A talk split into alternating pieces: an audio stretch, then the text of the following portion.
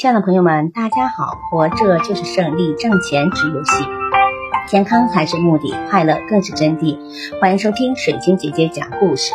今天的故事名字叫《大观园阴蝉被抄》。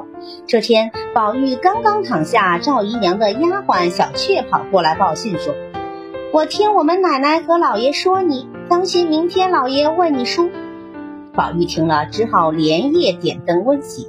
宝玉正在看书，一个丫鬟慌张地跑进来喊：“不好啦，有人从墙上跳下来了！”晴雯见宝玉读书辛苦，就让他装作下病了，大叫：“捉贼呀！”命人打着灯笼去寻贼。贾母得知宝玉被吓倒了，便问原因，众人如实相告。探春又说了有人开赌局的事情。贾母深知赌局的危害性，于是啊，连忙命人去查。经过一番盘查，人们查出了二十个聚赌的为首者三人，其中一个是迎春的奶妈。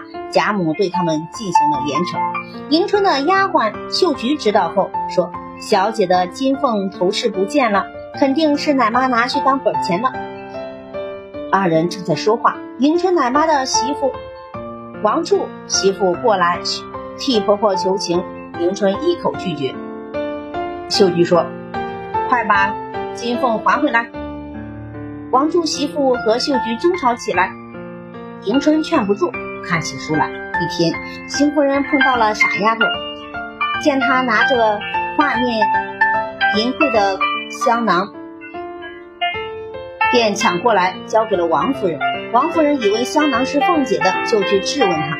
凤姐哭着。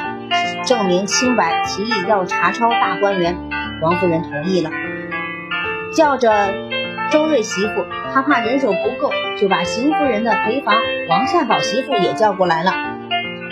晚饭后，王善宝媳妇请凤姐一块进了园子，命人把各门都锁上，逐一查抄。查到了探春这里，凤姐说丢了件东西，怕别人诬陷丫头们，搜一搜也好去嫌疑。探春说：“我的丫头们都是贼，他们偷的东西都让我藏着呢，要搜就搜我吧。”这位媳妇见状，打圆场说：“咱们还是到别处去吧，让姑娘们好好歇一歇。”众人来到了迎春的房间里，竟从王宝善的外孙女思琪那里翻出了那双男鞋和一张字帖。凤姐把字帖上的字念了一遍，才知道香囊是思琪的。王宝善媳妇气得直打自己的耳光，众人都笑个不止。凤姐找两个婆子把思琪坚守起来，拿了证据，带着其他人就走了。感谢收听，再见。